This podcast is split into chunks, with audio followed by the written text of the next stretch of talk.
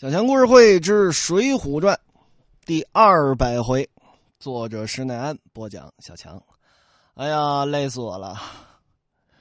说到第二百回了，原文是第多少回呢？《水浒传》第五十三回。哎呦，照这个意思啊，真的奔着五百回去了。不过也还好啊。照这个节奏的话，今年二零一四年这《水浒传》是应该能够说完啊。《水浒传》说完之后 说什么呢？咱们就得计划计划了，也可能到不了五百回。咱们的后文书啊，都是梁山啊，南征北战，东挡西杀，这好汉该走的走，该跑的跑，该死的死，都是这书了。因为这五十三回离招安啊，离这梁山大聚义啊，也没有多少回了啊。咱也不说快点说吧，啊，正常的节奏来。前文书说到哪儿呢？这高俅的叔伯兄弟高廉，是高唐州的知府。这位有点能耐，会妖法，手中一把太阿宝剑，要风得风，要雨得雨，要招个野兽来个万兽奔腾也能用。怎么打这位呢？宋江翻了翻九天玄女这天书，啊，破不了，自己这道行不够，怎么办？请入云龙公孙胜。派出了戴宗跟李逵奔辽国来，这二位到了冀州，上回碰见这病关索杨雄拼命三郎石秀的时候找一回了，冀州城里头没有。这回呢，到外边村子上找，连找了这么十几个村子没找着，正好中午啊吃碗面吧，这边跟一老头打起来了。李逵，你想那不是人脾气呀，就这么十几二十分钟没给上面，啪一巴掌拍桌子上了。正好跟他们拼桌啊，有一老头正捧着一碗热汤面跟那儿吸溜呢。噗，这一碗面可都灌脸上去了。哎呀，老头拿手点指：“你你你你这是干什么呀？啊，这这挺大个人，都一点礼貌都不懂呢。”戴宗赶紧上前给老头赔不是。哎呦，这位老丈啊，你别跟这黑丝一般见识。呃，我这碗面呢，呃，赔给您。哎呀。这位还挺客气啊，但是您不知道啊，我呀有事儿，是吧？小老儿我道远呐，我是远道来的，我得吃了面赶紧回去听那长生不死之法。要是晚了，这长生不死的招可听不上了。长生不死？哦哦哦哦，这位老丈哪里人士？听谁说的这长生不死之法？哎呦！老汉啊，是本处冀州管辖九宫县二仙山下的人士。我到这冀州城啊，是买两根好香回去，上山几炷清香，好听那罗真人讲那长生不死之法。真人，戴宗一听，这就是道术啊，这就是个道士啊！啊，有道士就好办。都是同行，就算入云龙公孙胜不跟那儿，他也得啊互相认识。哦哦哦，那位老丈，呃，敢问你那二仙山九宫县有个叫公孙胜的吗？哎呦，这位客官，你要问别人，肯定不知道。啊，谁认识他呀？小老儿我单单认识，我跟他是邻居。他有个老母在家，这位先生一向云游在外啊，我们都叫他公孙大郎啊，公孙一清。要说起我跟他娘的这个啊故事来呀，那得从三十哎，对对对，不不不用不用不用不用听这个您年轻时候的艳事啊，这个我们也不想给这个公孙胜他爹戴绿帽子，是这么的，呃，这位老张。九宫县二仙山离这儿多少里路啊？那位一清道爷公孙胜在家吗？哦，二仙山呐，呃，离着这个村儿有这么四五十里路。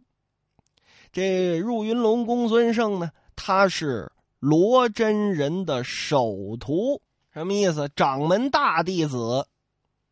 这话说出来，戴宗就明白了。既然是大弟子。那肯定啊，这会儿既然说是回辽国探母，肯定不会离这娘、离这师傅太远。哦，多谢了，多谢了。这边呢，赶紧又点了几碗好面啊，点了这么几个小菜给这老爷子赔了不是，一块吃了。这边戴宗结了账，跟着李逵回到殿中，拿着行李包裹，拴上甲马，离了客栈。日四五十里路，十分钟到了。两个人来到县前，问这二仙山跟哪儿啊？有人说：“哦哦哦，出村呃，往东走，再走五里地就行了。啊，这俩人日，啊，五分钟到了。再望这仙山，哇，挺壮丽啊！若非道侣修行，定有仙翁炼药。带李二人来到二仙山下，打眼儿啊，看见个砍柴的樵夫。戴宗上前给这樵夫施礼啊，敢问这位小哥。请问此间有位一清道长，他家住在哪儿啊？哦，公孙大郎啊啊！过了这个山嘴儿，山门外呢有个小石桥，你看见那小石桥，就看见他们家了。哦哦，多谢了。奔着这小石桥来，果然看到十几间的草房，周围一圈矮墙，墙外边呢有这么一个村姑。拎着个篮子，篮子里放的都是水果，正往外走呢。戴宗一看，这 NPC 还不少，还得挨个打招呼啊 啊！敢问这位小娘子，呃，一清道长，呃，在家吗？哦，啊，在后院炼药呢。您找他呀，我给您知会一声。要不不不不，呃，我自己去找，自己去找。俩人立在门前，戴宗砰一把拉住了李逵。兄弟，我的好兄弟，你呀可千万别进去，到树后头躲一躲，我亲自去见他，到时候再来叫你。戴宗蹑手蹑脚走进房子里，这么一看呢，一带的三间草房，啊，戴宗一看，这入云龙公孙胜啊，看来是没这个炼个丹呐，换点钱去。这过得也十分的清贫，这也是出家人之本分嘛。弹奏一声，呃，看，猫叫一声，有人在家吗？就见有个老太太从里边走出来了。再看这老太太，嚯，有相啊，苍然古貌，鹤发童颜，眼昏似秋月笼烟，眉白如小霜映日。青裙素服，依稀子府元君；布袄金钗，仿佛骊山老母。形如天上祥云鹤，貌似山中傲雪松。别看老了，长得精神。戴宗赶紧上前深施一礼：“哎呀，呃，这位老母啊，小可这里给您作揖了。”小可想要求见一清道人啊！哈哈哈，官人高兴啊！啊，不敢不敢，小可姓戴名宗，有打山东到这儿。哎呀，我这孩儿啊，出外云游去了，还没回来呢。啊，哈哈哈，呃，小可乃是公孙道长的好朋友。是旧交，有这么一句要紧的话想跟他说，求见一面。这老太太呢，还是那句话：我家孩儿出外云游，不在家，有什么话说呀？你就告诉老太太我吧。等他回来了啊，你想见再见，你要不想见，我给你传个话。哦哦哦哦，好好好，小可再来，小可再来，告辞了，告辞了。转身出来了，李逵一看，怎么样？见着没有啊？什么见着没见着？你不都瞧见了吗？啊，兄弟，这回可得用着你了。干嘛？让你打架去啊？啊，施耐庵把你写过来干嘛？不就是作货来的吗？你得去作去。我我把他老娘给劈了，那能行吗？你把他 娘劈了，公孙胜比你厉害一万八千倍的，把你劈成馅儿！我告诉你，你呀，进去请公孙胜。这老太太要说公孙胜不在呀，你就跟他们家砸，但是千万别伤他的娘。我来拉着你，咱俩一个唱红脸，一个唱白脸，不就得了吗？哎呀，行啊，反正这事儿给宋江哥哥干这缺德事儿也是干，给你太宗干这缺德事儿也是干。行啊，苍啷啷。亮出了两把大板斧，嘡一脚把这柴飞踹开了，进去点斧叫声：“长胳膊长腿的，给我滚出来！”老太太一听呀，哈哈应在我身上了。哎呦，是谁呀？见李逵俩大牛眼睛这么一瞪啊，老太太就有点害怕。啊哈，这位小哥有什么话说呀？太，老太太，我乃是梁山泊黑旋风，着本家哥哥将令，让我来请那公孙胜，叫他出来，另眼相看。若是不肯出来，我放起一把鸟火，把你们这鸟房子烧成白地。别言不是，早早的出来呀！婆婆一听，嚯，这您唱的正宫花脸呢，啊，这个这个这个这个，这这这这儿不是公孙胜的家呀，啊，他叫做一清道人，呸，管他一清二清三清的，叫他出来，我可认得他这张鸟脸。婆婆说，我。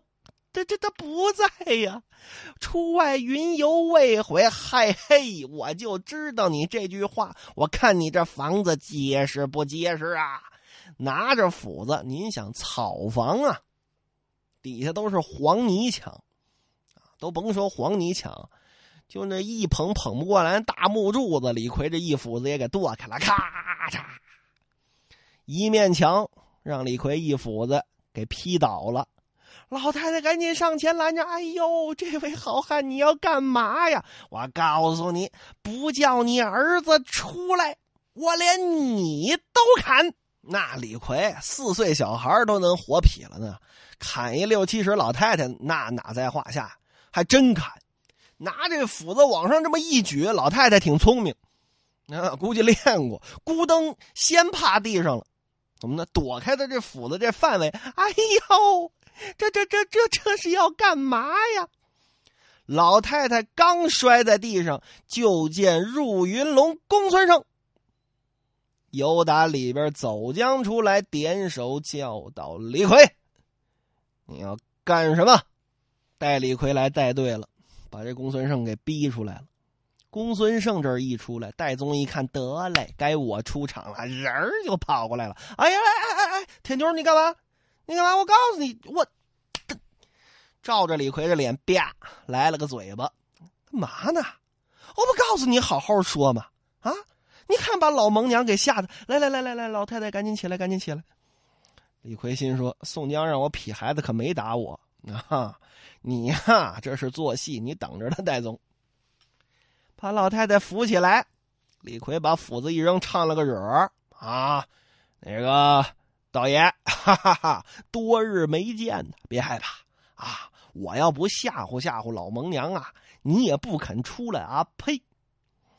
公孙胜 丧不搭脸的，先把娘扶进屋了。三间草房，塌了一间，还剩两间呢。这边请戴宗和李逵到另一间静室坐下。这边一人给端了这么一碗茶，一摇自己手中这扇子，哈哈哈。无量寿佛，还真亏二位能找到这儿啊！嗨，戴宗这边抿了口茶呀，道爷，自从你下山之后啊，我都来冀州、来辽国一回了，没找着啊。还好啊，那次呢将功折过，引了一帮弟兄上山。这回宋公明哥哥因为去高唐州救这柴进柴的官人，被那高唐州知府高廉用妖法给赢了三阵了，无计奈何，让小可和李逵来找足下您，找遍了冀州了，我们都快找到金国去了，都没找着您。呃，幸得有这么一位老乡亲指引到此，刚才又碰见一个村姑，说你在家炼丹呢。老蒙娘只是推却无奈何，使了这么个激将之法，错都在我戴宗身上，您可别往心里去。但是呢，哥哥兄弟，我说一句，宋公明在高唐州上度日如年呐，请您来，您就赶紧跟我走吧。啊，你说这咱们这忠义忠义的。都是江湖好汉，他不得有始有终吗？对吧？您不能撇了我们梁山不管呢。公孙胜微微一笑啊，无良夫，贫道幼年飘荡江湖，与好汉们相聚。自从那梁山泊分别回乡，非是我昧心背义，一者母亲年迈无人侍奉，二者。师尊罗真人要我留在座前听教，恐怕山寨有人寻来，故而隐居在此。哦哦哦！但是宋公明哥哥现如今可是性命危急之时啊！道爷您发发慈悲，走这么一趟吧。哎，老母无人赡养，本师罗真人如何肯放呢？着实去不得，去不得呀！戴宗这边心说：“得了，再加一层态度吧。”一撩衣服，咕噔跪那儿了。哎呦，哥哥也算我求你了，不行了！哎，快起来，快起来，有话好说嘛！这边扶起来之后，公孙胜态度还是没变，啊，都不理他们俩了，让他们俩跟屋里坐着，喊了个庄丁，安排了些素酒素食相待。这边吃了，戴宗一看这公孙胜也不过来陪一陪，出来看公孙胜跟院里头纳凉呢。哎呦，哥哥耶，面是挺好吃啊，你也得给个面子呀。您要是不肯去，那宋江肯定被那高廉捉了呀。都甭说是宋江啊，咱整个梁山就算是完了。咱山寨梁山辛辛苦苦建起来的，就这么完了吗？我说句不好听的呀，道爷，您可是梁山的元老啊！我戴宗走了无所谓，对吧？我会这神行法，我到哪儿都是活着，我到哪儿都是找工作。您建立了梁山，就这么撇下他不管吗？嗯，理嘛倒是这个理，这样吧。容贫道去禀问我家师尊，如果我家师尊罗真人容许之时，就跟你们一起去吧。哦哦哦，那您现在就去吧。哎，别着急，安心跟这儿住一宿，明早再去。哎呦，等不得呀，哥哥，这咱咱不说像那一百多年后那《西游记》似的，是吧？天上一天，人间一年，但但是真是度日如年。您您您赶紧走吧。哎呀，行啊，神行太保啊，你倒真是个急脾气。引了戴宗和李逵，取路上二仙山来了。这会儿已经是秋末冬初了，日短夜长。来到半山腰，早见到红日西沉，松阴里面。有这么一条小路，直通这罗真人的道观之前。什么观？山门上猩红的匾额提着三个大字儿“子虚观”。进了紫虚观，三个人跟外边这亭子上整了整衣服。戴宗好好的给这李逵拾掇拾掇啊，别让这胸毛滋出来。有打廊下进来，镜头殿后松鹤轩里边。两个童子一看见公孙胜，哎呦，大师哥您来了啊！转身进去禀报罗真人，罗真人传法旨，请三个人进来。公孙胜引着戴礼二人，见到这位真人正在那云床上养性参道。公孙道爷上前深施大礼：“师傅啊，徒儿给您请安了。”这边站起来躬身侍立。戴宗李逵一看这位老道，嚯，长得有品呐！啊，正是那三经步月道声远，万里成云鹤背高。都仙太史临凡世，广会真人住世间。戴宗赶紧咕噔，腿一软跪那儿了。戴宗也算半个道门中人呢，对吧？他练的也是道法。李逵不管那个，掐着个膀子，站在那儿就跟那儿看。罗真人，你想人都神仙了是吧？不理那个。啊，无量佛，二位由打何处而来呀？公孙胜得跟旁边说：“哦，呃，回禀师尊。”此二人乃是弟子昔日跟您说的我在山东的好汉朋友，今为高唐州知府高廉承显艺术，有兄宋江特令这两位兄弟来此呼唤弟子，弟子未敢造次，故来禀问我师啊！